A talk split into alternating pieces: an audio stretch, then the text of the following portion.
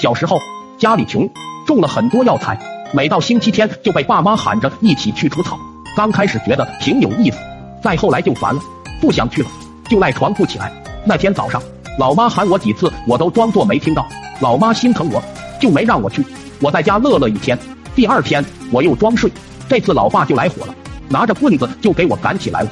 因为叛逆期，我很是生气，就坐在门口哭。那时候家家户户都养鸡，不知怎么的，一只老母鸡下完蛋，就一直围着我咯咯咯叫个不停。听见这样的叫声，我就打心底里觉得这只老母鸡就特么是在嘲笑我，顿时心里一万个草泥马。抄起老爸放在地上的棍子，上去就使了一招打狗棒法，砰砰砰三下。拍大喇叭，手上喇叭。叫你嘲笑我。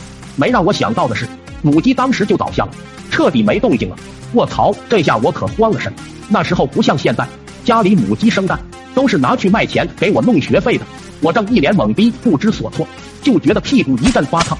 老爸的老式牛皮带抽了过来，还没来得及反应，老妈又过来一巴掌。你个败家子，这就是混合双打的滋味吗？我蹬在地上哇哇大哭。就这样被一顿收拾后，我还是要老老实实跟着爸妈去除草，正准备出门。那只被我打趴下有半个小时的老母鸡，居然奇迹般的又站了起来，咯咯咯咯咯咯的叫了起来。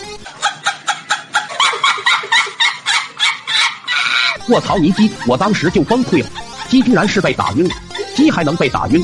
故意的吧？装的吧？让我白白挨顿揍！看着老母鸡咯咯咯的叫，我甚至觉得他在对我说：“小子，跟我斗，你还嫩了点。”没过多久，村里小伙伴们、街坊邻居们都知道了。我天天躲在家里郁闷好久，老母鸡，你等着。